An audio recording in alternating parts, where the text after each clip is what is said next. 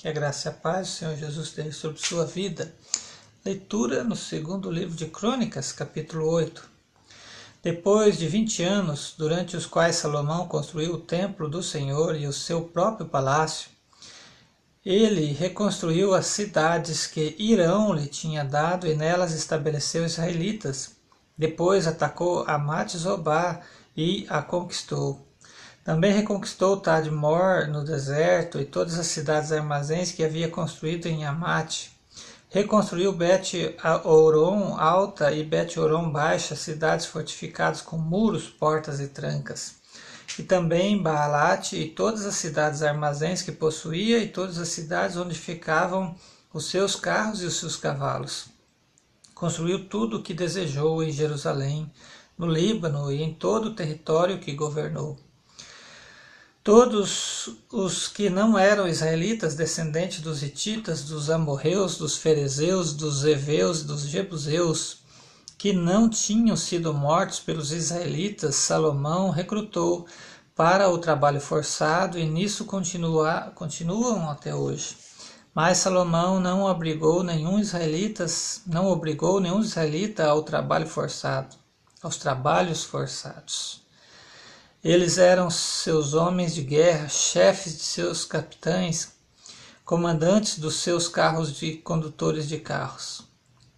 Também eram israelitas os principais oficiais do rei Salomão, 250 oficiais que supervisionavam os trabalhadores.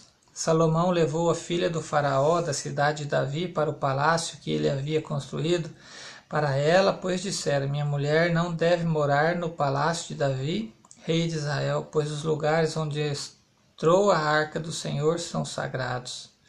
Sobre o altar do Senhor que havia construído diante do pórtico, Salomão passou a sacrificar holocaustos ao Senhor conforme as determinações de Moisés acerca das ofertas diárias e dos sábados, das luas novas e das três festas anuais, a festa dos pães sem fermento, as festas das semanas e as festas das cabanas de acordo com a ordem de seu pai Davi,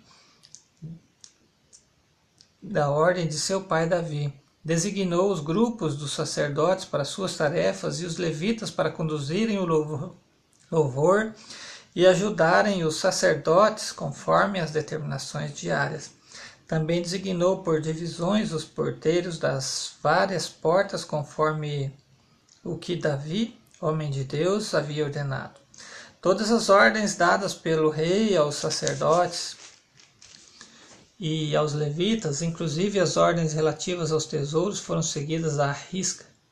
Todo o trabalho de Salomão foi executado desde o dia em que foram lançados os alicerces do templo do Senhor até o término. Até seu término. Assim foi concluído o templo do Senhor. Depois Salomão foi para Ezion-Geber e a Elate, no litoral de Edom. Irão enviou-lhe navios comandados por seus próprios marinheiros, homens que conheciam o mar. Eles navegaram com os marinheiros de Salomão até Ofir e de lá trouxeram 15.750 quilos de ouro para o rei Salomão. Essa foi a leitura do capítulo 8 do livro de Segunda Crônicas. Que Deus abençoe sua vida com essa leitura no nome de Jesus.